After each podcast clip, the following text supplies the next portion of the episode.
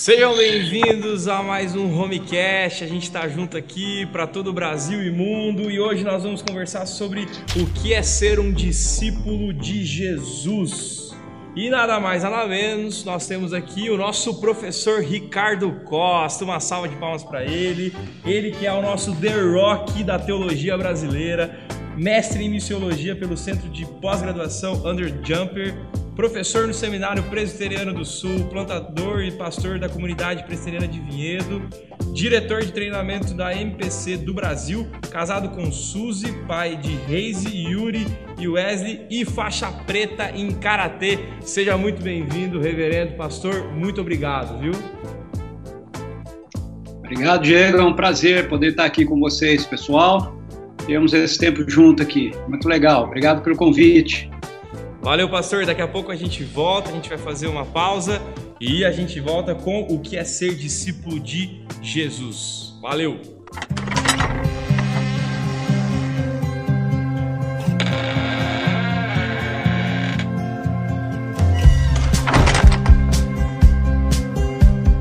Pastor, eu queria começar dentro dessa ideia do que é ser discípulo de Jesus é, perguntando para o Senhor como que é o seu discipulado com Jesus.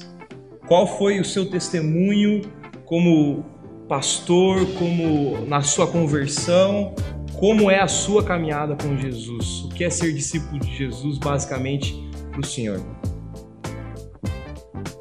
É... Bom, a minha história com, com Deus, ela, ela é, uma, é uma história bem dinâmica, bem talvez diferente daquilo que a maioria das pessoas tem, é, tem como contexto. Né? Eu nasci e cresci dentro da, da igreja, no convívio da igreja, né? igreja presbiteriana, e, mas com meus 12 anos de idade eu, eu saí da igreja, né? meus pais se afastaram por um tempo e quando eles voltaram eu não retornei. E, e eu sempre gostei muito de, de artes marciais. Por incrível que pareça, pode, pode parecer piada que eu vou falar, eu sempre fui muito raquítico, muito magrinho, né? muito fraquinho na minha infância. E eu sempre apanhava da meninada, né, da molecada, porque eu era fraco. E, então eu sempre gostei, sempre quis aprender uma arte marcial. E na minha época, na minha adolescência, né, o, a figura principal era o, o Bruce Lee, né? E eu queria fazer Kung Fu mas não existia academia de Kung Fu na minha cidade, lá em Ribeirão Preto, e eu descobri uma academia de Karatê. E escondido da minha mãe, né, dos meus pais, porque eles, eles morriam de medo, né, de eu me machucar e tal, como eu falei, eu era... Nessa época eu já era um pouquinho mais forte, porque eu comecei a treinar em casa, fazer ginástica em casa e tal, né, mas ainda assim eu era bem magrinho, né. Aí eu comecei a treinar Karatê.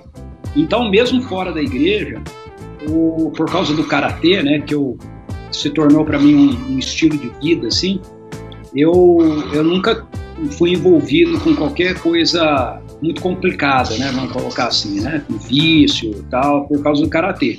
Treinava karatê. E a minha vida, na minha cabeça, ia ser o karatê, eu ia ser um, um profissional de karatê, esse, esse era o meu sonho, né. Aí eu fui treinando, e fui ficando cada vez mais, mais forte, né, e tal, e eu me dedicava 100% ao karatê. É, comecei a treinar com meus 14 anos de idade, né? E com os meus 18 anos eu, eu já era atleta de competição na minha academia, né? E, e etc. Ah, e nesse período, porque quando eu estava aí por volta dos meus 17, 18 anos, porque eu comecei a competir pela, pela minha academia, pelo dojo, né, que eu participava em Ribeirão Preto, eu, eu, restringi mais ainda minha, minhas saídas, né, e coisas assim. Eu já não era muito sair muito tal, mas eu saía com a galera, essas coisas, mas eu não bebia, né, não fumava, por causa dos treinos. E, mas aí eu tinha que dormir mais cedo, né, por causa do, treinava muito. Então eu, eu parei de sair, praticamente eu não saía. E com isso a minha mãe começou a falar para mim, né? Pô, você não sai tal, porque você não vai na igreja, não é reunião da, da mocidade, né? Essas coisas.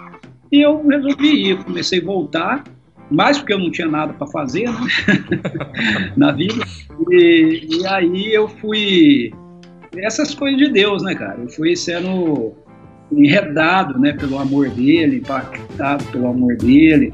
E, e eu lembro que quando eu voltei, assim, a primeira questão mais marcante que eu tive com, com Deus, eu ia na igreja, eu via lá a galera, né, aquele negócio, essa coisa mesmo de muito de desse cristianismo é, só religioso, né, só religião, né? Então a galera ia, tinha as atividades lá do, da mocidade e tal, mas nessa história de eu ir e começar a ir na igreja, eu, eu não me lembro muito bem, mas eu tive acesso a um, a um livro que chamava Vem Ajudar a Transformar o Mundo.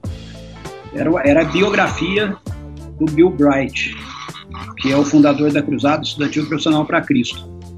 Aí eu li esse livro. E quando eu li esse livro, eu fiquei extremamente impactado né, com a vida do cara, com o cristianismo que ele mostrava, com o desafio que ele apresentava, né? E eu falei, cara, esse negócio é, é muito mais do que aquilo que eu, eu, vivo aqui na igreja, aquilo que o pessoal vive aqui, né? E, e aquilo lá me, me fascinou, sabe? Foi, o, foi a minha, foi o meu Betel, né? Minha, minha, meu lugar lá, que é a casa do céu, né? Porta do céu aqui. Foi esse, esse esquema assim. Aí eu comecei a falar, pô, eu quero esse negócio aqui, né? Eu quero viver isso aqui, quero experimentar isso aqui. Por, eu, talvez, eu imagino que por causa do cara ter, da maneira que eu treinava, que eu fui treinado, ter, eu sempre fui muito intenso. Né?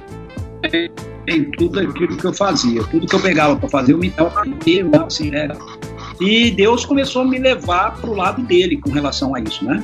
Aí, por causa desse livro, eu comecei a ler a Bíblia mesmo, para valer. Né? Eu, a primeira vez que eu li toda a Bíblia, eu li em 45 dias. Uau. Em 45 dias, eu li toda a Bíblia. Né? Eu falei, cara, eu tenho que. que, que isso daí foi, eu estava com meus 18 anos, mais ou menos, né? Eu falei, eu tenho que, eu quero isso, eu quero descobrir isso, né? E, e desde então eu comecei a, a, buscar a Deus nessa, nessa abordagem que eu tinha lido lá. Né? O Bill Bright ele falava muito sobre esse negócio de você viver na plenitude do Espírito Santo, no poder do Espírito Santo, né, que o Espírito Santo te capacitava. É, e aí, no ano seguinte, veio um pastor lá para nossa igreja que era ligado à Mocidade para Cristo que eu não conhecia né, até então. E ele chegou e desafiou uma galera que quisesse fazer um discipulado é, radical. Né, ele chamou de Projeto Andréios. E era, eram uns encontros que ele fazia às 5 horas da manhã, cara. Era das 5 às 6 da manhã. Bem radical, 21... né? Bem radical. Era assim, era só para quem era, era selva. Então era por 21 dias, porque era baseado no Evangelho de João. A gente lia ininterrupto. 21 dias ininterrupto. Né? Não, não tinha sábado, domingo, era assim, era corrido. Começava o negócio e você ia 21 dias e aí você tinha um monte de livros que você ia lendo ao longo do, do discipulado. Tinha o, o, o, Evangelho de João, que a gente lia um capítulo né, por dia. E, e tinha umas práticas, né? É, o primeiro livro que a gente leu no discipulado lá foi Celebração da Disciplina.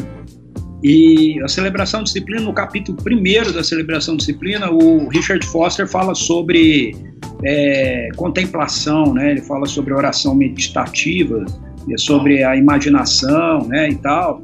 E aquilo me pegou assim de uma forma muito intensa também, né? E eu comecei a entender que eu tinha que experimentar isso, eu tinha que praticar né, essa ideia da, da presença né, de Jesus tal. É, então, foi por aí que começou, entendeu? Nesse processo de discipulado esse primeiro que eu tive, a gente leu, então, estudamos o Evangelho de João, lemos o Celebração da Disciplina, lemos é, uma, é, uma, uma, um livretinho que era um resumo da biografia da vida do Charles Finney, que também mexeu muito comigo, né? Então, assim, Desde o meu início, eu tenho uma relação que passa bastante por essa ideia da presença de Deus, da, do poder de Deus, né? E não apenas da de uma teoria, né? E, e aí, a partir disso, eu comecei a andar com Jesus, né? E, e, E aí foi havendo uma transição, né? Toda aquela intensidade que eu tinha no karatê, aquele interesse que eu tinha no karatê, de forma sutil, né? É, conspirativa, assim, Deus foi invertendo no meu coração e foi me levando para o lado dele, para o lado do reino, para o lado da, da, missão, né? E eu fui me, me, doando, me dando cada vez mais intensamente para isso, né? Para essa, essa realidade de uma experiência é, prática mesmo, né? Com, com o evangelho. É, então, eu tinha muito desse negócio assim, tá na Bíblia, então tinha que ser assim, entendeu? Embora a minha igreja tivesse lá um monte de argumentos, né, explicações que não era mais assim, né, e tal. Eu sempre era meio inconformado de ver na Bíblia e de ler esses caras, que nem a vida do Charles Finney, o Bill Bright, e, né, e, e parecer que eu via neles um cristianismo que era bem mais perto daquilo que eu lia na Bíblia do que aquilo que eu via lá na minha igreja e os argumentos que o pessoal usava, né, para me convencer de que a vida cristã é essa mais ou menos, né? É, então, o meu início foi mais ou menos por aí. Aí, através desse discipulado, com o cara que foi lá para minha igreja, o Lucas, né, que conhecia a MPC, eu acabei conhecendo a MPC também. E aí me envolvi com eles. E eu costumo dizer que aí a MPC foi a minha escola e, e Deus foi meu professor. Pastor, então, como, é... como, como que o senhor colocaria o Ricardo Costa do, do início da vida cristã, dessa, dessa início dessa caminhada, como o senhor acabou de colocar para a gente aqui, e o Ricardo Costa hoje, após longos anos de caminhada com ah, Jesus como é. discípulo de Jesus? É, totalmente diferente. O Ricardo do início da caminhada não é esse que está falando com você. Eu sou, eu sou uma outra pessoa, completamente diferente. Jesus à medida que a gente vai andando com ele, ele vai moldando a nossa vida, o Espírito Santo vai moldando a nossa vida cada vez mais a vida de Jesus, né? É, eu, eu costumo brincar com o pessoal dizendo, ó, não queira me conhecer sem Jesus, né? é, não é bom me conhecer sem Jesus. Então, assim, ao longo de todos esses anos, são mais de 30 anos, né, andando com, com Jesus, é, houveram muita, muitas mudanças, muita transformação na minha vida.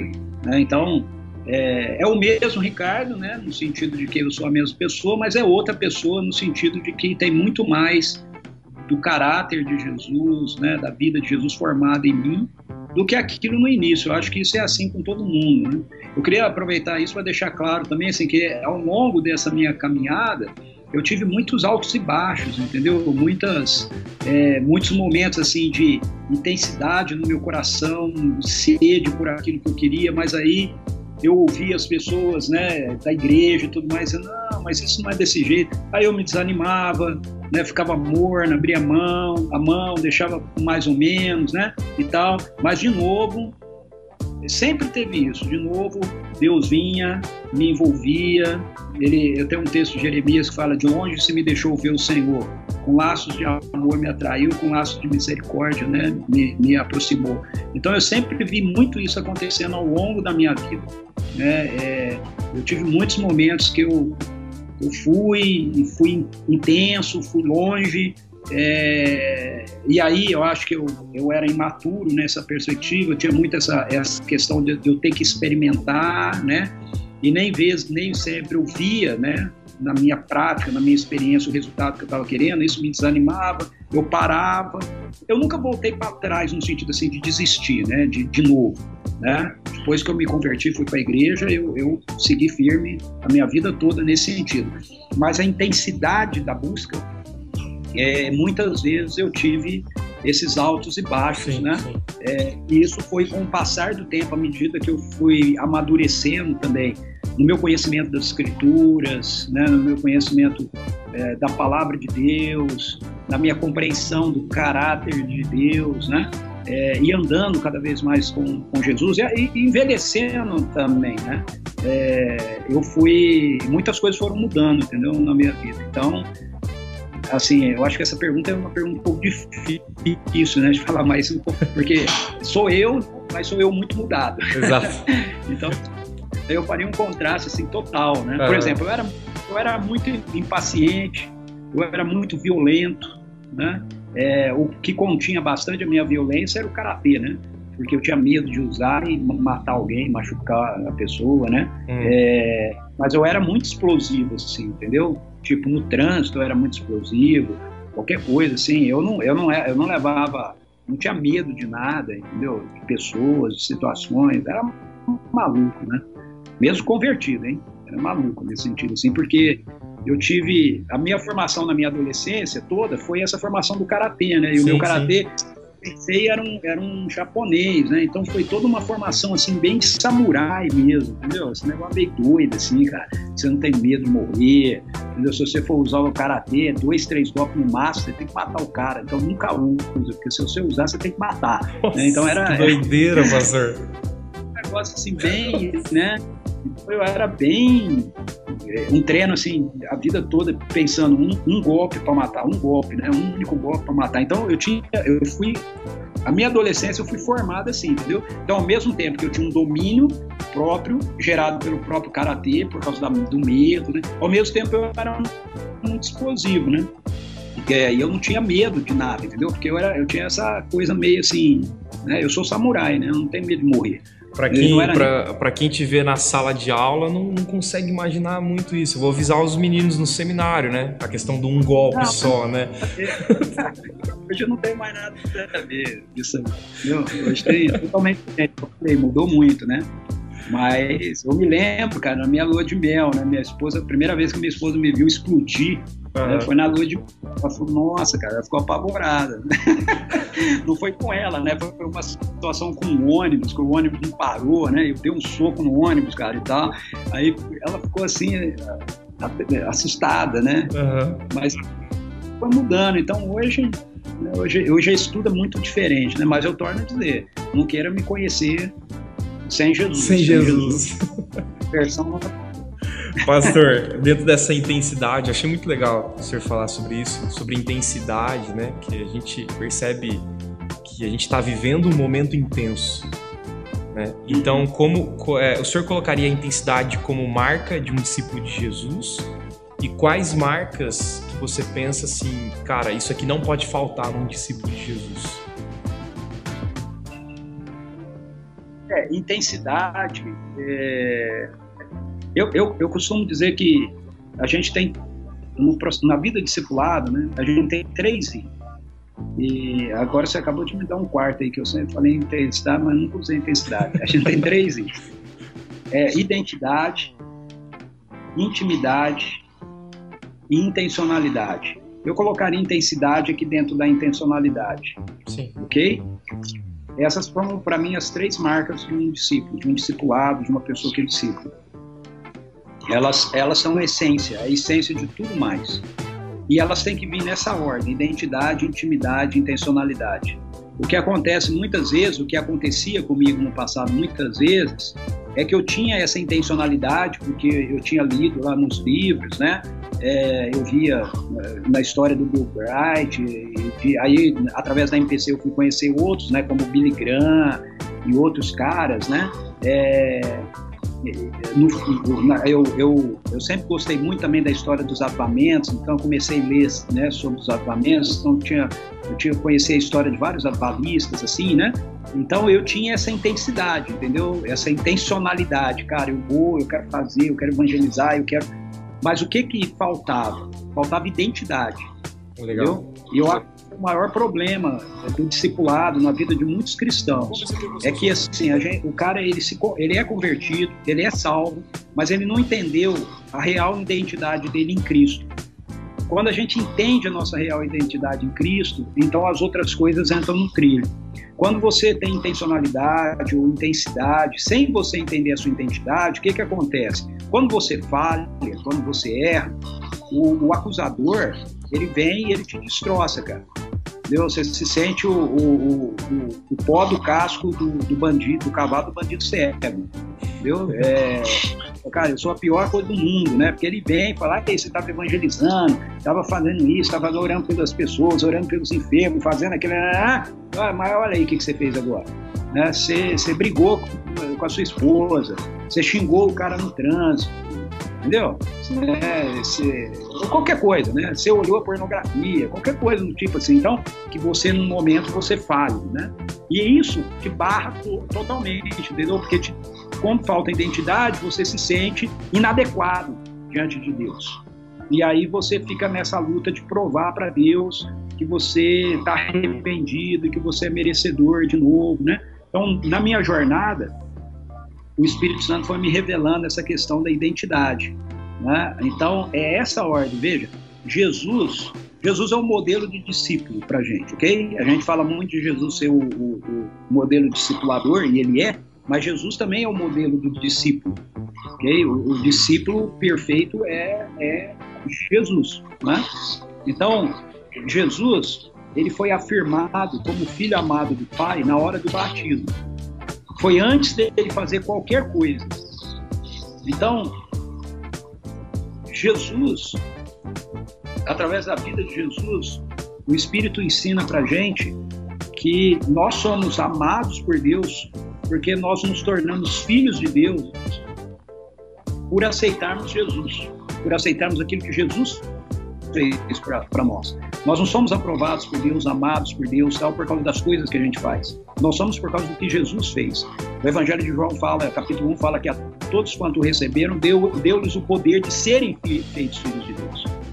Então, a primeira característica de um discípulo é que um discípulo, ele entende a sua identidade de filho. Ele, ele se sente filho na casa do pai. Ele, ele, ele ele não é órfão, ele não tem um espírito de órfão, entendeu? Ele, ele, não, ele não tem o tempo todo de ficar tentando provar para o pai que ele é merecedor. Sabe a história lá do, do filho mais velho, né? Há tantos anos tem servido como um escravo, entendeu? Falta é, de identidade. Então, Exato. Quando você entende a sua identidade como filho, isso é fantástico, cara, entendeu? Então todo dia eu acordo com essa plena consciência.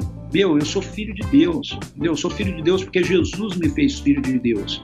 É, e eu sou amado por ele. E não tem nada que eu faça que, que possa fazer ele me amar mais, não tem nada que eu faça que possa fazer ele me amar menos entendeu? Porque eu tenho meus filhos aqui e eu amo os meus filhos. Então, quando eles erram, eu não deixo de amá-los. Eu não amo menos os meus filhos porque eles erraram. Eu continuo amando-os da mesma maneira. Às vezes eu tenho que corrigi-los, orientá-los, mas isso não diminui meu amor por eles. Então, quando eu entendi essa questão da identidade, entendeu? Jesus, no processo de discipulado dele, ele nos confere a identidade de filhos.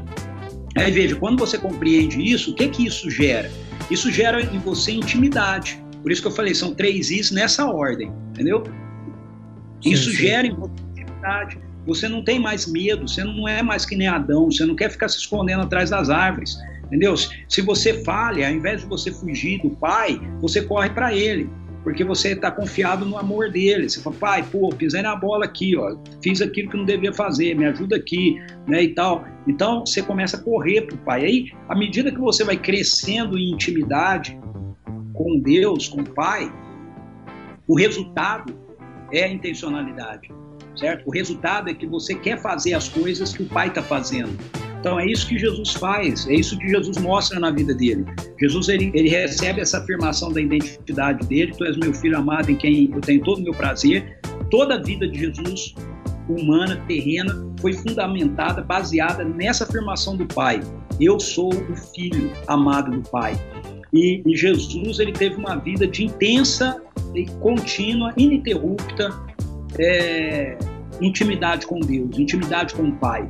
Né? É, a gente vê isso nos Evangelhos, ele mostra isso continuamente nos Evangelhos para gente, os Evangelhos revelam isso para gente o tempo todo. E aí, essa vida de intimidade que ele tinha com o Pai é que faz com que Jesus diga assim: olha, o filho só faz aquilo que ele vê o Pai fazer. Aquilo que o pai faz, o filho também faz. O filho não faz nada de si mesmo. Uma comida eu tenho para comer a qual vocês não conhecem, é fazer a vontade do meu pai.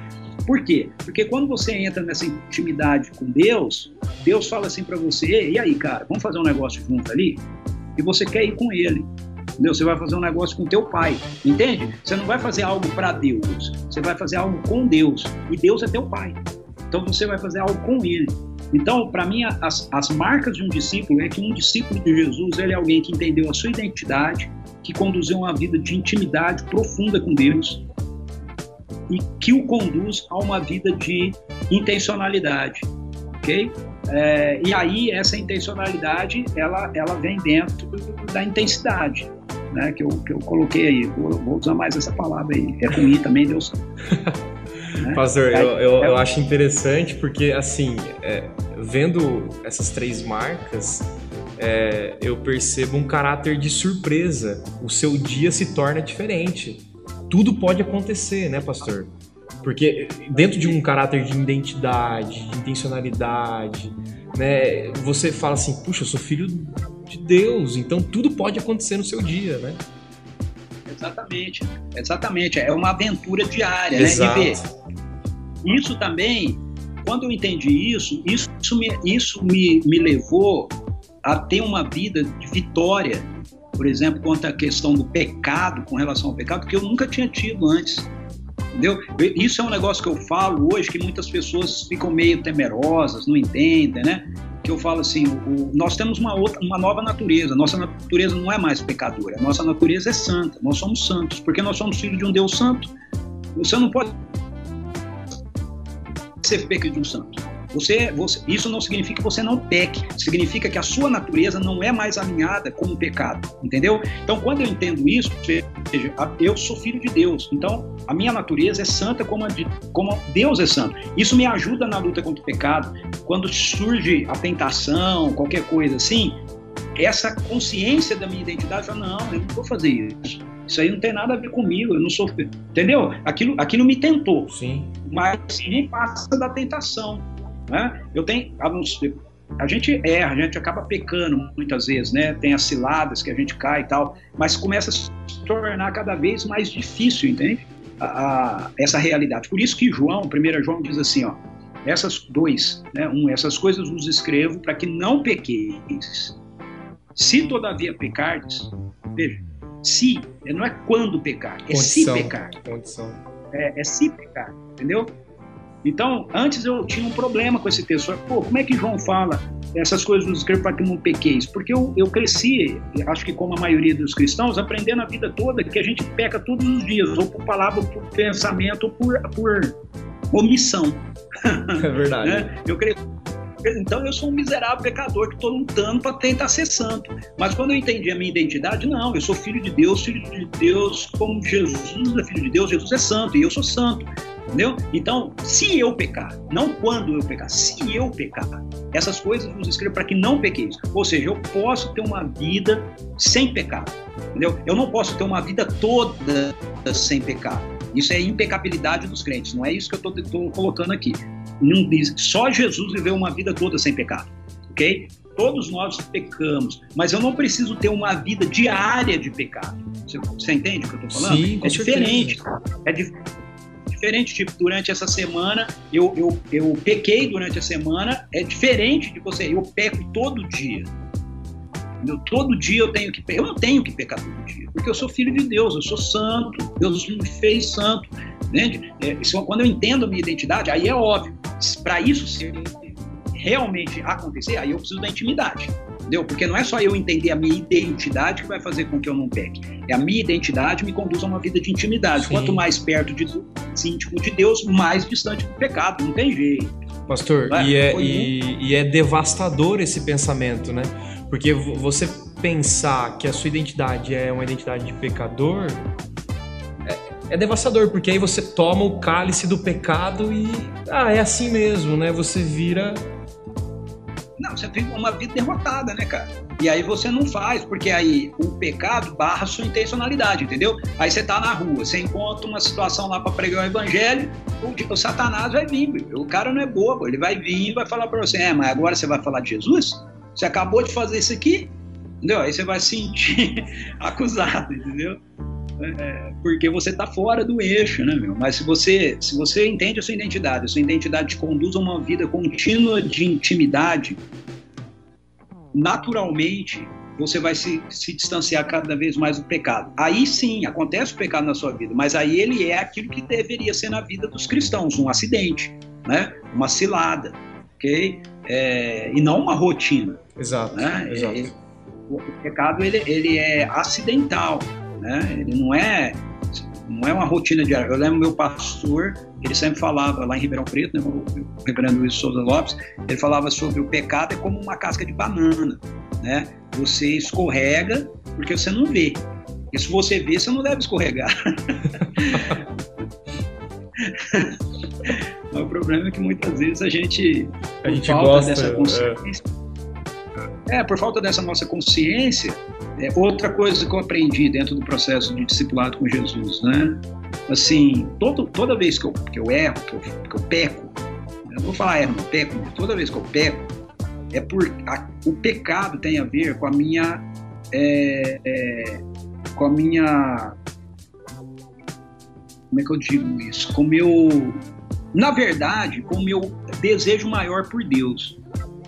Entendeu? O pecado sempre é um desvio, sempre é um engano daquilo que verdadeiramente você quer. O que você realmente quer é um desejo maior por Deus e com Deus. Entendeu? Eu lembro que o senhor falava a palavra você... rebelião na sala, lembra, pastor? Uma é, rebelião. É, exatamente. exatamente. E você é, é iludido, né, com, com aquilo, né? Então, eu colocaria essas, essas três marcas assim e, e eu entendo que aí a, a, intensidade ela vai vir. Ela vem. Eu, eu não acredito num discipulado que não seja radical. Essa palavra no português ela é muito ruim, né? Radical, essa sempre dá uma ideia negativa, né? Mas radical, a palavra no original, ela tem a ver com aquele miolinho, né? Do, do da bicicleta, né? Sabe aquela, aquela parte da bicicleta todos os aros se ligam no centro da roda, aquele, essa, essa, essa pecinha aí chama radical. Radical significa você ir para o centro, os raios que vão para o centro. Então, eu não acredito num discipulado que não seja radical. Meu, quanto mais você tiver compreensão da sua identidade, mais intimidade, mais intencionalidade, mais intenso vai ser a sua vida com Jesus, mais radical vai ser. Legal, pastor, o senhor comentou sobre a MPC, como, como que a MPC marcou sua história, é, qual é a sua área de atuação hoje, é, em relação até, até o seminário mesmo, as aulas, como que o senhor é, conheceu todo... A MPC, assim, não dá para eu falar da minha vida cristã, de, de, de discipulado, de, sem tirando a MPC. A MPC é todo o contexto disso. Eu, desde, desde a minha conversão, eu me envolvi com a, com a Mocidade para Cristo e ela tem sido, como eu falei, ela tem sido a minha escola, né? É, amigos, é, contextos, é, todo o meu treinamento, né, a dinâmica que eu tive, tudo isso vem, veio dentro da, da MPC, é óbvio que a igreja, né, enquanto denominação, igreja presbiteriana tal, tá aí, colabora também, mas veio da MPC. O meu, o meu, a minha relação com, com o seminário é um negócio é, com pastorado, né? É um negócio é, interessante também, assim, porque eu, eu não queria ser pastor, né? Eu até brinco que eu sou um pastor em crise, né? Porque eu sou um pastor que é, é verdade, cara. Eu não, eu não tenho dons pastorais, entendeu? Para ser pastor. Eu não, eu não tenho, cara. Os meus dons, eles são apostólicos, né? Nesse sentido de, de, de para fora, de, pra, né? de, de, envio. De, é, de envio, de, de, capacitar pessoas, né? Então, meus dons são assim, é de mestre, né? Como eu faço aí, como passando no seminário. E eu acho que o que me ajuda um pouco na igreja é isso, que eu tenho o dom de mestre, né? Então, como o pessoal gosta de, do meu ensino, a igreja vai me tolerando, né? Mas não, embora há muito tempo, porque eu não sou, eu não sou, uma vez uma, uma ovelha minha definiu bem, né? Ela falou assim, ah, o pastor Ricardo, ele não é um pastor assim, fofinho, né? Ele não, né? Sabe, aquele pastor que, que agasalha gente, né? Que pega a ovelha, né? Eu não sou mesmo, entendeu? Quer dizer, eu não, não tenho dons pastorais. Os meus dons são na área de missão, ministeri, ministeriais, entende? Missão, né? É mais nessa área, assim. O pastor, aí, o, senhor, o senhor acha que o pastor tem que ser fofinho? Não, eu, eu entendo assim que o, o, o dom pastoral, para o cara ser pastor de igreja, é. o dom de, de pastor mesmo, é esse cara que gosta de andar do lado das pessoas, que dá tempo, atenção, entendeu? Eu não sou assim. A minha relação com, com as pessoas é sempre em torno da missão entendeu? Então, assim, eu cuido, óbvio, eu cuido das pessoas, eu cuido, mas o meu foco prioritário é a missão, por isso que eu falo que eu sou um, característico mais apostólico, assim, entendeu? É sempre nessa questão do, cara, a gente tem que ir, a gente tem que alcançar, a gente tem que fazer, a gente tem que, né? É, eu não tenho esses tons, por exemplo, eu sou péssimo de aconselhamento, eu, eu aconselho, mas eu sou muito ruim de aconselhamento, cara. Detesto visitar hospital, Entendeu? É tudo coisa assim que o cara que é pastor. É o pastor fofinho. É, o cara tinha que ter, né, cara? O cara, né? Eu sou esse jeito de The Rock, entendeu? De lutador. De, né? Uma vez, uma pessoa na minha igreja também falou: Nossa, pastor, o, o pastor parece que está o tempo todo em posição de guerra, né? sempre pronto para brigar. É, queria me criticar, né? Não é uma verdade isso, né? Mas eu entendo, porque o meu, o meu jeito é assim. Eu sou, eu sou enérgico no sentido de, de intenso, entende? Essa, essa é a palavra. Exato, né? exato. Na questão da missão, entendeu? Do, né? Então eu. eu... a, a, gente que tem aula com o senhor, eu dou um testemunho pessoal. A gente está contigo quatro anos já, né, pastor? Desde o, desde o primeiro ano, a gente percebe isso, essa, essa intencionalidade, ser intenso e tal. E, e é aquilo que o senhor falou, é característica sua, né, pastor? É, é, é minha. Então, veja, eu, eu, então, se eu não. Como é que eu fui parar no pastorado? eu, eu, quando eu, me, eu, eu não queria ser pastor de igreja, cara, porque o modelo de pastor de igreja que eu tinha era, era esse aí que eu acabei de escrever. O cara que está lá na igreja, ele cuida das ovelhas, né? E tem é, paciência com, com os crentes, né? O cara tá emburrado lá, ele vai atrás, né? E tal. Eu não tenho paciência nenhuma com essas coisas, mas tudo bem. É, Aí, mas eu queria, eu eu estava envolvido com a Mocidade para Cristo. Eu servia em Ribeirão Preto já na missão lá na MPC. A gente começou um, um trabalho da Mocidade para Cristo em Ribeirão com esse pastor lá que foi para lá e eu trabalhava, né, com evangelismo lá. Eu trabalhava no banco na época, né, no centro de processamento de dados do Banco Itaú e nos meus horários fora do trabalho eram seis horas né, que eu trabalhava, fora esse horário eu estava com a missão, eu estava com a MPC, eu estava nas escolas, evangelizando, é, na rua, né, eu estava fazendo essas coisas aí. E eu queria ser missionário de tempo integral da Mocidade para Cristo. É, esse foi, desde que eu li lá o livro da Cruzada Estudantil, assim, eu já fui fisgado, eu já fui chamado por Deus ali.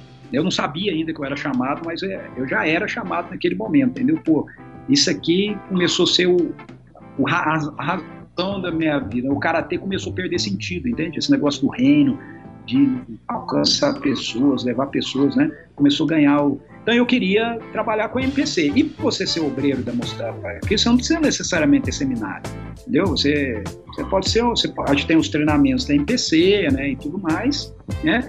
Mas eu tenho uma esposa, né, cara? Minha esposa é maravilhosa. E, e nós tínhamos nós tínhamos acabado de casar, né? E ela, muito sabiamente, né, eu falei para ela assim: ó, eu tô trabalhando no banco, mas antes da gente casar, eu falei, né, falei, ó, o negócio é o seguinte: Deus me chamou para o ministério, eu vou ser missionário. Então, se você quer se casar comigo, é isso aí. Você vai casar com um missionário. Eu não, eu não vou ficar no banco por muito tempo. Também não vou é, continuar com karatê. Nessa época eu já tinha até parado com karatê. Né? É, eu, vou, eu, eu vou dedicar minha vida à missão. Ela falou, não, beleza, é isso aí mesmo. Tá, bom, tá bom. Casamos. Aí eu resolvi que, ó, eu vou, eu vou começar os processos para eu estar tá trabalhando tempo integral com a MPC. Aí ela chegou para mim e falou assim, mas você não vai estudar? Eu falei para ela, mas eu já tô, eu já, já fiz o treinamento da MPC. Na época tinha dois treinamentos, o básico e o avançado. Eu já fiz o básico, já fiz o avançado, já estou preparado já. O treinamento era uma semana. Estou pronto, já estou pronto. Eu sempre, desde que eu me converti, que eu li a Bíblia lá toda, né? Eu, eu, Deus, isso é outra coisa que Deus me deu, assim, me deu um, um, uma paixão por ler, entendeu? É, e, então eu sou meio autodidata, então eu lia muito. Já nessa época, eu lia livro de teologia, eu lia de tudo, né? Tudo que eu podia ler, eu lia. Então, é filosofia, sabe aquele, aquela coleção Os Pensadores? Sim, sim.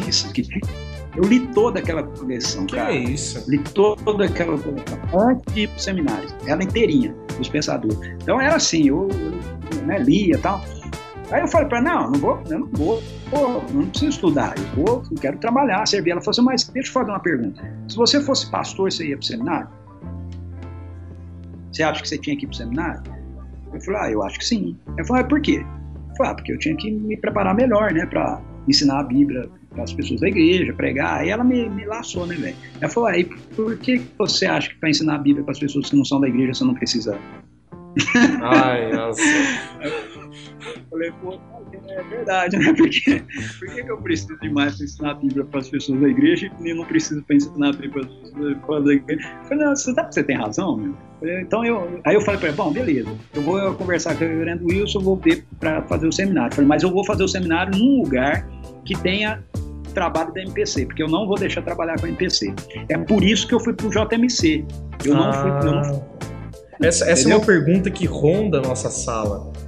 Ricardo Costa, JMC. Pois é. Eu, eu fui eu fui para Campinas, óbvio, gostei muito mais de Campinas e tudo mais, mas Campinas não tinha o trabalho da MPC, cara.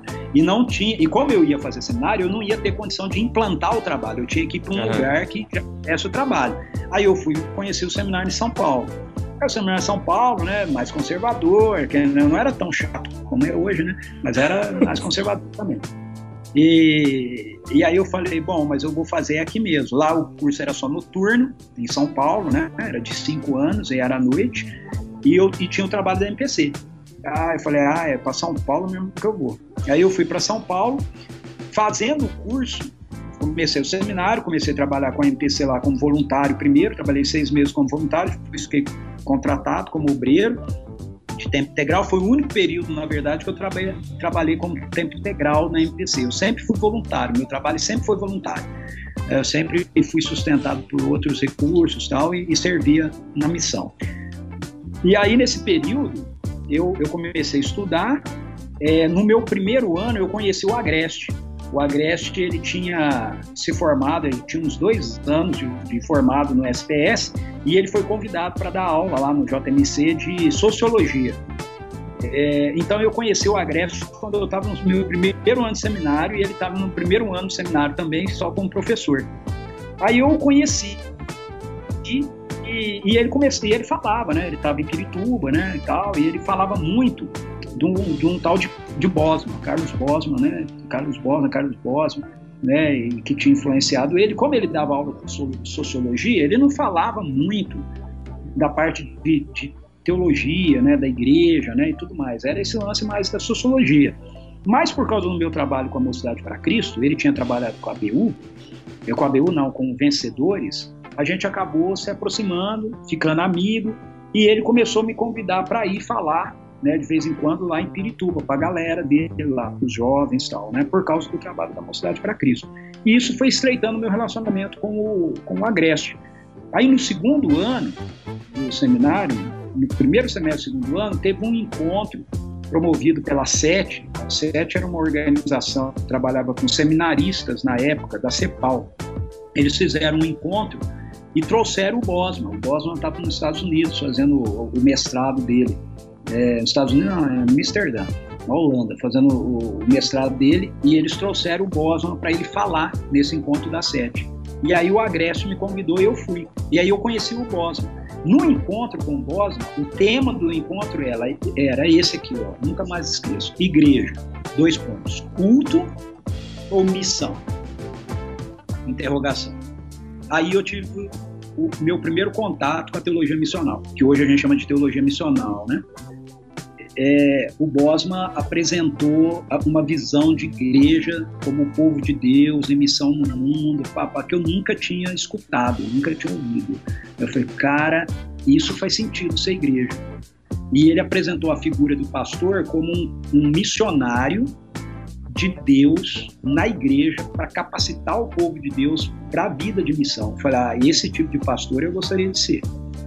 Entende? Então, a minha guinada para o ministério pastoral, ela começa a acontecer no meu segundo ano de, de seminário, quando eu conheço o Bosman. Mas ainda assim, a minha ideia era continuar trabalhando com a MPC e não ser pastor. Mas aí foi passando o tempo, eu comecei a ler algumas coisas que o Bosman tinha, alguns autores que o Bosman tinha citado, isso foi se fortalecendo cada vez mais é, para mim, né? E, e, eu comecei a perceber assim que a, a, a igreja local, ela tinha um, uma, uma, uma, uma, uma base viabilizaria um processo de, de discipulado missional, hoje eu uso essa palavra missional, né? na época não era assim, né? mais intenso, certo? mais, mais consistente do que, a, do que a MPC. E aí eu, eu resolvi, quando eu estava no meu quarto ano, indo do terceiro para o quarto ano, é, eu resolvi que eu queria ter uma experiência, porque nesses anos todos eu não trabalhei com igreja, eu só trabalhei como cidade para Cristo. Então eu, eu resolvi que eu precisava ter uma experiência com igreja.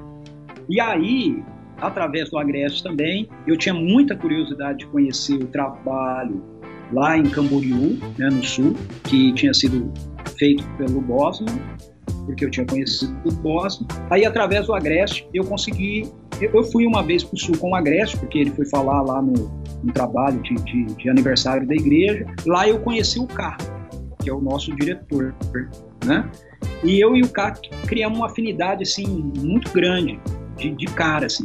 Aí ele me convidou, né? Falou, ah, qual, qual, seminário você está fazendo? Fala, ah, estou indo para o quarto ano. Ele você não quer vir trabalhar aí nas férias, passar as férias aqui de janeiro, trabalhando com a gente aqui? Aí era, era o conteúdo do Cosmo, né, cara? Tudo que eu ouvi ele falar de discipulado, de, né? Eu falei, nossa, que, que oportunidade. Aí eu, eu fui. E, e, e aí eu deu essa guinada, entendeu? Quando eu terminei o quarto ano, a MTC me convidou para ser diretor da, da MPC em São Paulo, mas eu tinha um convite para ir para Camboriú para participar lá do, do, da dinâmica, né, da, do, do projeto dos, de, de, igrejas discipuladoras que o Bosman tinha, tinha formado lá. E aí eu fiz a escolha de ir para Camboriú. Nesse período eu me desliguei então da MPC e como eu falei, eu sempre servi MPC. Então quando eu fui para o Sul, eu pastorei lá, plantei igreja, mas ao mesmo tempo eu comecei o trabalho da MPC em Florianópolis, comecei o trabalho da MPC ali em Itajaí, né? Então comecei o trabalho da MPC ali no Sul, que durou um tempo, depois morreu, depois reativou mais tarde. Então, assim, a minha história toda de, de, de vida, de discipulado, passa junto com a MPC. Eu aí de lá eu voltei para Rio Claro, sempre trabalhando com a MPC. Quando eu voltei, aí o pessoal, mesmo eu, eu pastoreando, o pessoal me convidou para assumir a regional né, do, do, estado de São Paulo. Aí eu comecei, aí eu entrei na, na esfera nacional né, da MPC. Eu comecei em 2004, para encurtar a história aqui, quando está muito grande. Em 2004 eu fui convidado então para assumir o departamento de treinamento de líderes, que é onde eu estou até hoje, né? Eu sou diretor de treinamento de liderança que legal, da, que legal. da né? Que tem tudo a ver com, com o meu chamado e com meus dons, né? Legal, pastor. Está curtindo bastante? Ricardo Costa com a gente aqui, daqui a pouco a gente volta. Valeu.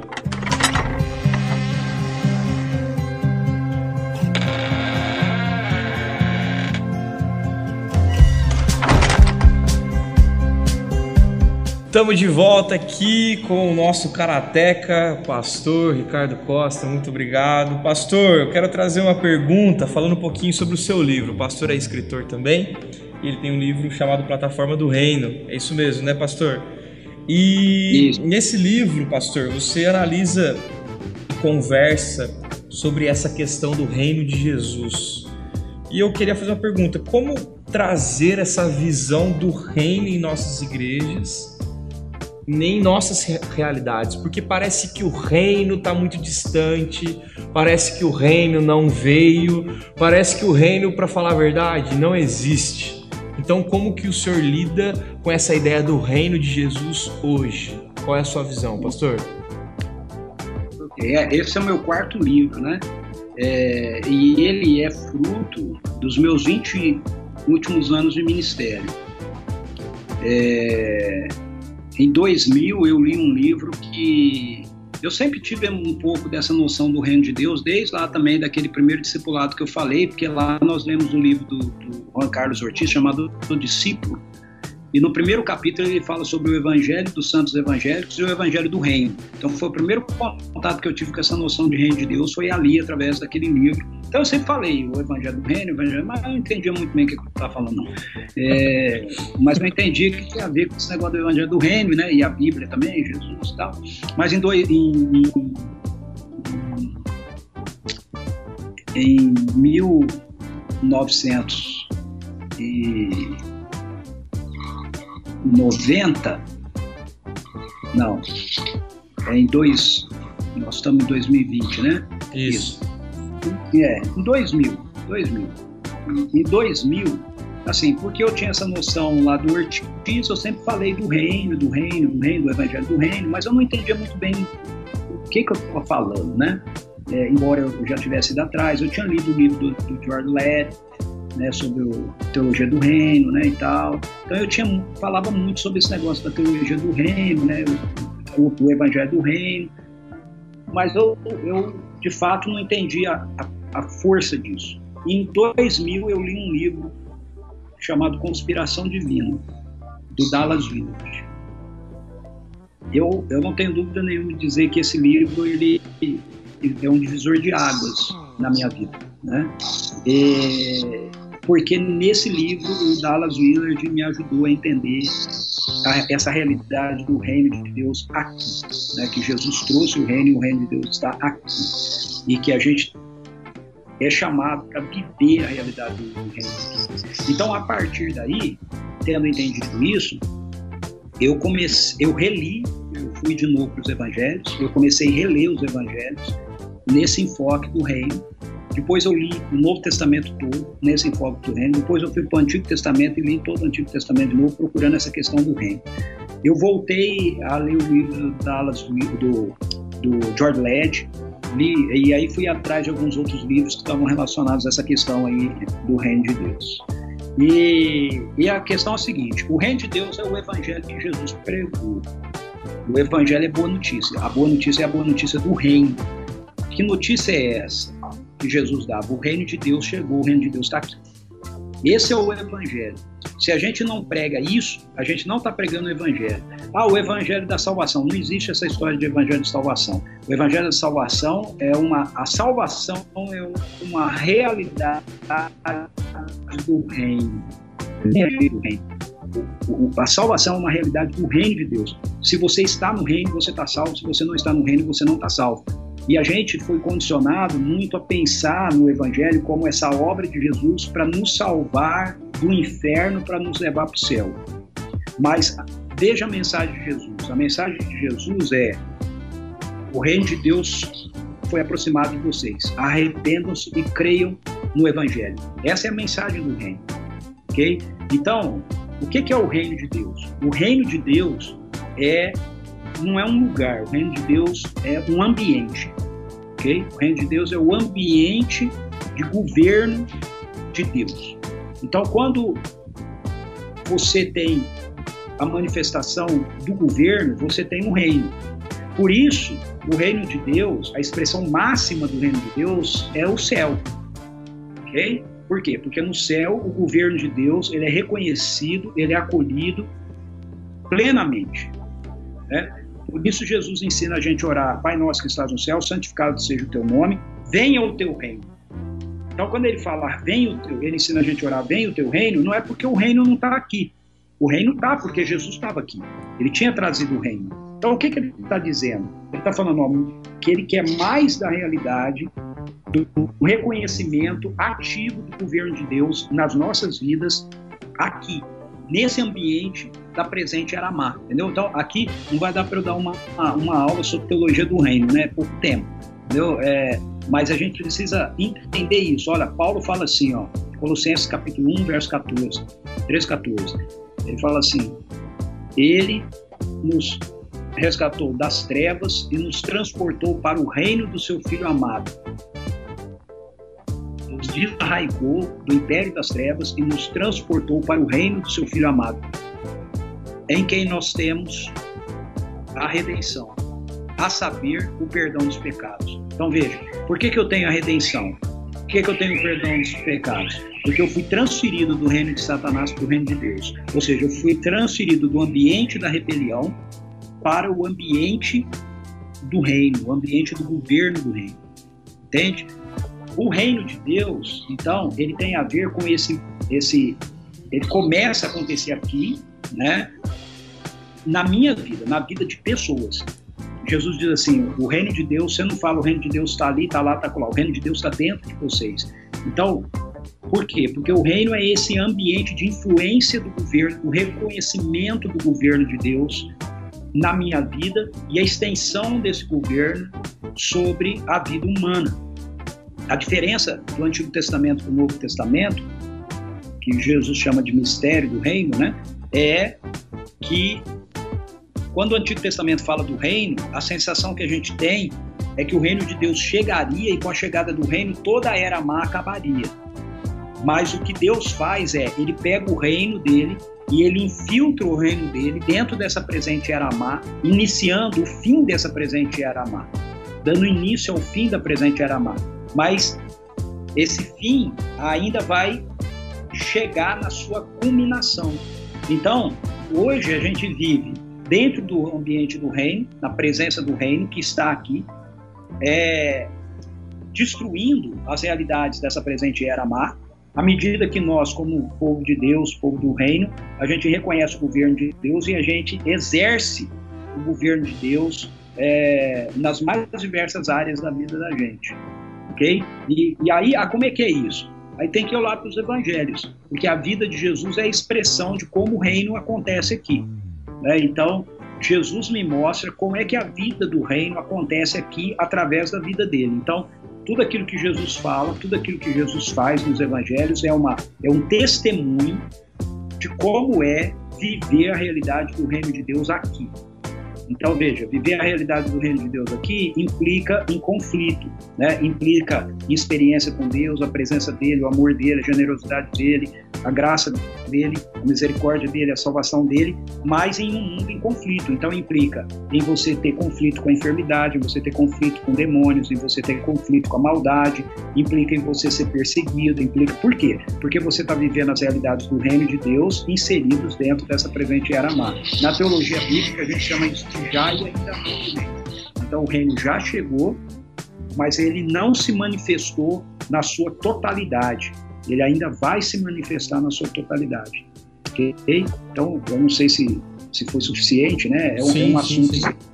assunto denso, mas essa, essa é a perspectiva. Para mim, assim, a grande falha que a gente tem na igreja é essa. Eu concordo plenamente com você. A gente não entende o reino de Deus, a gente não vive a realidade do reino de Deus como a gente deveria viver. Então, o que, que a igreja faz na maioria das vezes? Ou ela joga o reino de Deus para o passado, né, falando, ah, era, era a presença lá de Jesus, o reino veio com Jesus, aconteceu, Jesus foi para o céu e agora a gente está esperando ele voltar para o reino. Ou ela joga o reino de Deus para o futuro, que é alguma coisa que vai acontecer no milênio. Mas Jesus diz assim: ó, o reino de Deus chegou. E quando ele foi assunto aos céus, ele não levou o reino de volta. Ele nos ensinou a orar, Pai nosso que está no céu, santificado seja o teu nome, venha o teu reino, seja feita a tua vontade na terra como nos céus. Então, o que é o reino de Deus? O reino de Deus é a gente ver a vontade de Deus, como ela é feita no céu, se manifestando na terra. Certo? Reino, a misericórdia, a generosidade, o amor, a cura, a libertação, todas essas realidades.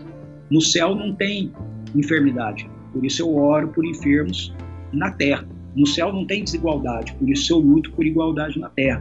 No céu não tem é, espíritos malignos por isso eu expulso, espírito, eu expulso demônios aqui.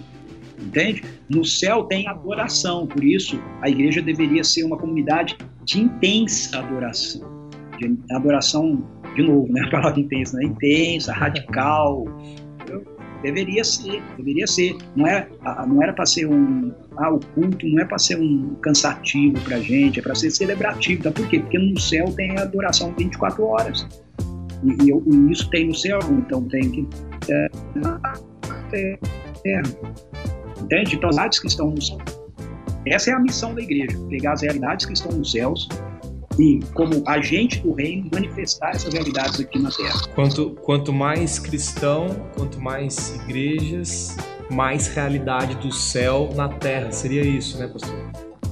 Deveria, deveria ser. ser. Deveria, né? deveria ser. ser. O problema é que a igreja, se ela não compreende a realidade do reino, ela, ela não, não é uma porta do reino aqui. Entendeu? Ela deveria ser. Deveria ser exatamente isso.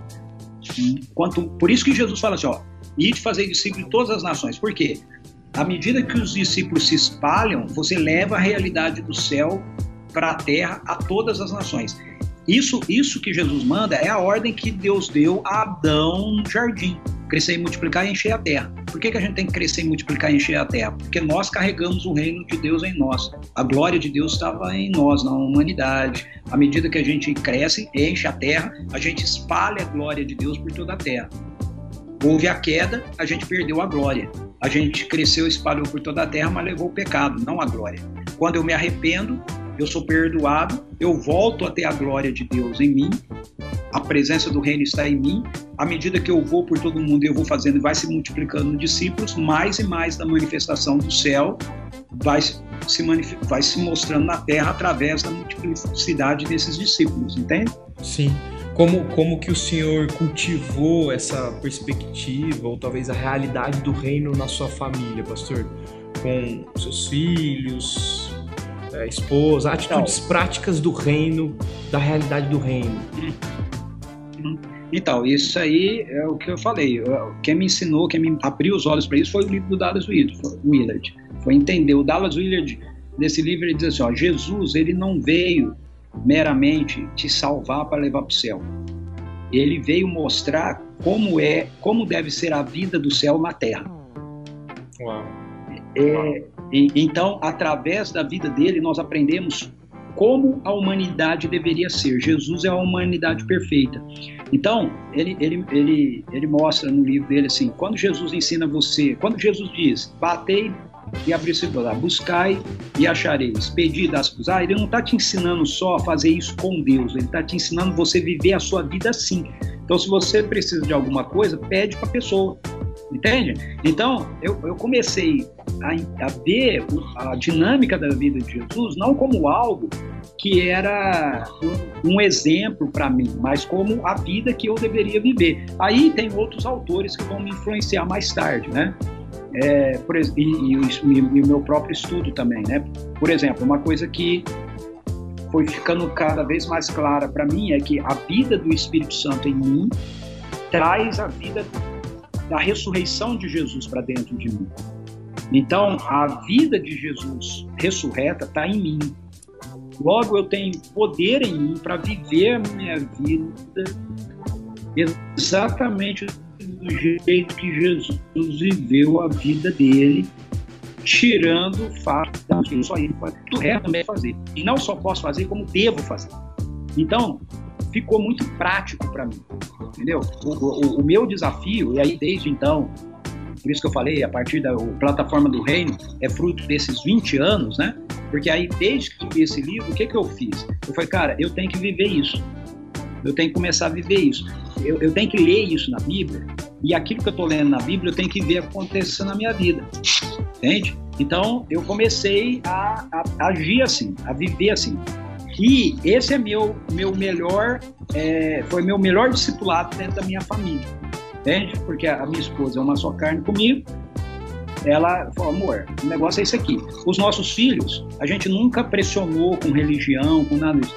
A gente vivia intensamente essa vida do reino, entende? Essas práticas do reino. E a gente deixava eles verem. Né? A gente deixava eles verem isso. Eles cresceram vendo isso. Eles cresceram vendo a gente sendo intenso na missão, é, sendo hospitaleiro com pessoas que chegavam na nossa casa, fazendo a opção de, de ter uma vida simples. É, até hoje, por exemplo, eu não tenho casa própria, nem nada disso, porque os recursos que a gente tem, a gente usa direto para abençoar a vida de pessoas, para servir pessoas. Eu não tenho dinheiro no banco, eu não tenho caderneta de poupança, entendeu? Eu tenho um seguro, porque se eu morrer, minha esposa não ficaria do navio, mas eu não guardo dinheiro, né? eu, eu invisto tudo na vida das pessoas, no reino. Uma vez a minha sogra veio aqui e falou assim: olha, se vocês não recebessem tanta pessoas na casa de vocês, vocês já tinham uma casa própria. verdade, porque assim, a gente gasta muito com o reino, entendeu? É, então, é, os meninos cresceram vendo isso, né? Eles cresceram vendo a gente falar de coisas e fazer as coisas que a gente falava. Eles, eles me viam direto eu falando sobre a autoridade de Jesus para expulsar demônio e me viam expulsando demônio, sobre Jesus curar e me vinham orando por pessoas e pessoas sendo curadas. E aí, hoje eu tenho assim, o meu teto com Deus é o chão deles. Eles são muito, eles vão muito mais além do que eu, né, os meus filhos, graças a Deus. Eles entenderam o negócio. Pelo jeito, a minha netinha vai mais longe ainda. É, eles entenderam. Mas, assim, a maneira de eu, de eu transferir, eu, eu, eu, entendo, cara, que a maneira da gente transferir o reino é prático, entendeu? Não é teórico. Não adianta a gente ficar estudando sobre. A gente tem que estudar também, você tem que ler, né? Sobre teologia do reino e tal. Mas o, o desafio não é ficar discutindo teologia do reino, entendeu? O desafio é você viver né, a, a teologia do reino. Então, quando eu escrevi é, nessa jornada dos 20 anos que eu estou falando para você, também aconteceu aquilo que eu, te, que eu já mencionei atrás aqui. É, muitas vezes, assim, eu fui intenso atrás disso, mas aí de, dava umas fases, assim, que eu parava, entendeu? Fala, porque a igreja não respondia, né? O pessoal, aí eu falava, gente, eu devo estar errado, não é possível, só eu estou falando esse negócio, né? Não deve ser assim e tal. Então eu dava aquela diminuída no ritmo, entendia? Mas, de novo, o Espírito Santo vinha e, e, ele me levava a conhecer pessoas, a ter contato com pessoas, e a, o fogo acendia de novo no meu coração, e eu começava tudo outra vez, né? Mas aí desacelerava, e acelerava desacelerava. Quando eu escrevi Plataforma do Reino, é, em 2016, eu falo isso na introdução do livro. Em 2016, aí eu, eu, eu não sei quantas quantos aqui entendem isso, acreditam nisso assim, ok? Como eu falei, eu li o livro e eu acredito que é exatamente igual a tudo aquilo que está escrito aqui. Então, eu acredito em anjo, eu acredito em visão, eu acredito em todos os dons, ok? É, e eu tive uma visão em 2016. É, não foi sonho, não, foi uma visão, é, uma visão aberta mesmo, sabe assim? Né? Eu estava no meu escritório, estava orando e de repente eu me vi dentro do meu carro numa estrada. E eu estava dirigindo. E eu sabia, eu não via, mas eu sabia que Jesus estava dentro do carro comigo. Jesus em pessoa, certo? Não, não o Espírito Santo que representa Jesus em mim, a pessoa de Jesus. Aquele que João vê lá no em Apocalipse. Eu sabia que ele estava no carro. Eu não via ele, mas eu, eu sentia. Sabe quando você sente que tem alguém sentado do seu lado? Uhum. E eu ia numa autoestrada, cara, e tinha uma rotatória. E essa rotatória, eu fui me aproximando, eu ia me aproximando dela, e aí eu ouvi Jesus falando comigo assim, ó, esse aí é o seu último retorno. Se você não pegar, não tem mais volta. E eu continuei dirigindo, e a rotatória foi ficando assim à minha direita, e eu fui passando dela. E Jesus falou de novo, ele falou, ó, eu já disse, é o último, é o último retorno. Se você não pegar, não tem mais volta. Aí eu falei para ele, não, mas eu não quero ter mais voto. E pá, né? A visão acabou. É, eu estava num tempo assim, eu estava orando e eu estava orando e falando e né, pedindo a Deus mais intimidade, a questão da, né, que eu queria cimentar uma adensada glória dele, né, um, um, uma, um avanço, né, nos, no, no, reino, nas manifestações do reino e tudo mais. E eu entendi que essa visão tinha a ver com isso entendeu? Tinha a ver assim, ó, se você vai por aí, é, então é, é, tudo ou nada, você não, não vai ter mais volta.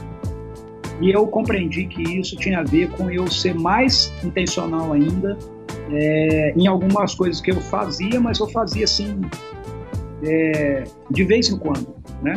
Como, por exemplo, orar por pessoas enfermas.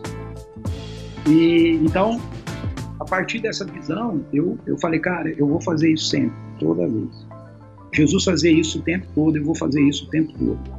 Jesus falava do, com as pessoas o tempo todo, eu vou falar com as pessoas o tempo todo. Né? E, então, de 2016 para cá, isso ficou mais intenso ainda, essa realidade da, da, da consciência de que eu estou vivendo, carregando o reino de Deus comigo. Aonde Jesus chegava, o reino chegava. Então, o Espírito de Deus vive em mim, porque o Espírito de Deus está em mim, o reino de Deus está em mim. Então, aonde eu chego, o reino chega. E quando Jesus chegava num lugar e o reino chegava, as coisas aconteciam, entendeu? Então, quando eu chego num lugar, as coisas têm que acontecer. Não é tem porque Deus é obrigado, tem no sentido de que é isso que acontece, né? Porque o reino de Deus, ele ele avança contra as portas do inferno. A igreja a, que a luz chegou, né, pastor? A luz chegou, né? É certo? Não pode. E aí eu comecei a ser mais. Eu já era intencional, aí eu fiquei mais intencional ainda. Aí eu fiquei desse jeito doido que eu, ultimamente eu sou, né? Que o pessoal fica. É, assim, eu pastor, opa, tem uma... muito, Muito Tem uma bom. pessoa doente ali mancando, deixa ele lá, né, e tal. Ei, tudo bem, o que, que, que você tem? Por que você tá mancando? Não, não, não, não, né? não. Cara, ó, se eu orar por você, você vai ser curado, você vai parar de se mancar. Posso orar por você? e E aí, aí não Aí parou eu- mais, né, pastor? parou mais. Aí eu. É o desafio. E esse não tem mais volta, eu entendo que, sei lá, eu acho que em algum momento nessa minha jornada, eu espero que não, mas eu acho que talvez em algum momento eu acabe tendo alguma dificuldade com a nossa, com a nossa estrutura, com a nossa igreja, e eu tenho que fazer a esco- escolha de não voltar. Pastor, eu quero agradecer de coração mesmo a sua participação no Homecast. Foi uma benção, foi uma benção para mim, para o meu coração. O Senhor tem sido uma benção na minha vida, na minha família também. A Ju Amém. amava suas aulas né, no primeiro ano, quando a gente estava presencial. E eu queria que o senhor falasse assim, uma última palavra para a galera que está vendo aí, para a galera que é discípula de Jesus, mas que, deu, que levou um chacoalhão talvez, ou para quem também está vendo e fala, cara, o que, que é isso? O que, que é ser discípulo? Eu Quero saber mais. Joia. Tá, vou te dar uma última palavra. Ser um seguidor de Jesus é, pelo poder do Espírito Santo de Deus, ter a vida ressurreta de Jesus vivendo dentro de você. Porque a vida de Jesus está vivendo dentro de você, você pensa como ele, você fala como ele e você faz aquilo que ele faz. Não tem a ver com o seu desempenho, tem a ver com o que Jesus falou de rios de água viva fluírem de dentro de nós. Então, se você não tiver medo de deixar o Espírito fluir de você, é isso que vai acontecer. Se você entender a sua identidade como filho amado de Deus, se você colocar como prioridade na sua vida o encontro com o Pai todos os dias, crescer em intimidade com Ele, querer experimentar a presença da glória dele, a consequência disso é que ele vai Ei, vem comigo, na intencionalidade, você vai na maior, que aí vai ser o maior tranquilo. Você vai ver que, como consequência disso, você vai amar mais a sua esposa, porque o que vai fluir de você, se você é casado, é o amor de Jesus que está em você por ela, ok? Você vai é, ser mais livre das pessoas, você não vai ficar preocupado se a pessoa está te julgando, se ela não está te julgando, você vai perdoar com muito mais facilidade, porque você não tem que carregar é, a culpa do outro sobre você, okay? o peso do outro sobre você. Então, o discipulado não é uma segunda etapa da vida da gente. O discipulado é a essência da vida da gente. O discipulado é o Espírito Santo vivendo em nós, moldando a nossa vida, na vida de Jesus que está na gente, ok? E eu garanto para você, cara, não há nada mais maluco do que isso é muito power, é muito bom, é muito, muito, muito doido, muito doido. Eu não troco isso por nada. Vocês acabaram de ouvir um maluco por Jesus, Ricardo Costa. O Instagram dele é Ricardo Costa 1966. Aí lá você consegue ver um monte de assunto massa também. Pastor, muito obrigado. Deus abençoe muito a sua vida, a sua família, o seu ministério. A gente está junto nessa no final do seminário aí também. Você que curtiu, curte aí, ative o sininho, IPJA no YouTube, Instagram também. Tamo junto. Mais um homecast para você, para toda a sua família. Valeu, gente. Até mais.